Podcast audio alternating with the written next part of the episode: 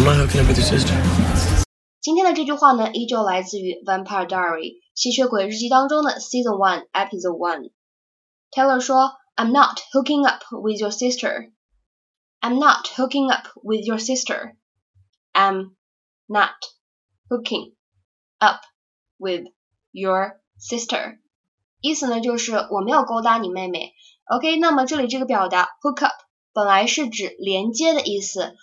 那么在美式口语当中呢？Hook up with somebody 就指的是两个人的关系变得非常的亲密起来，勾搭上了。从中文的翻译当中呢，也可以看得出来，这样的表达它是非常随意的，所以使用的时候呢要慎用。一些特别正式的场合或者不熟的人呢，就不要用这样的句子了。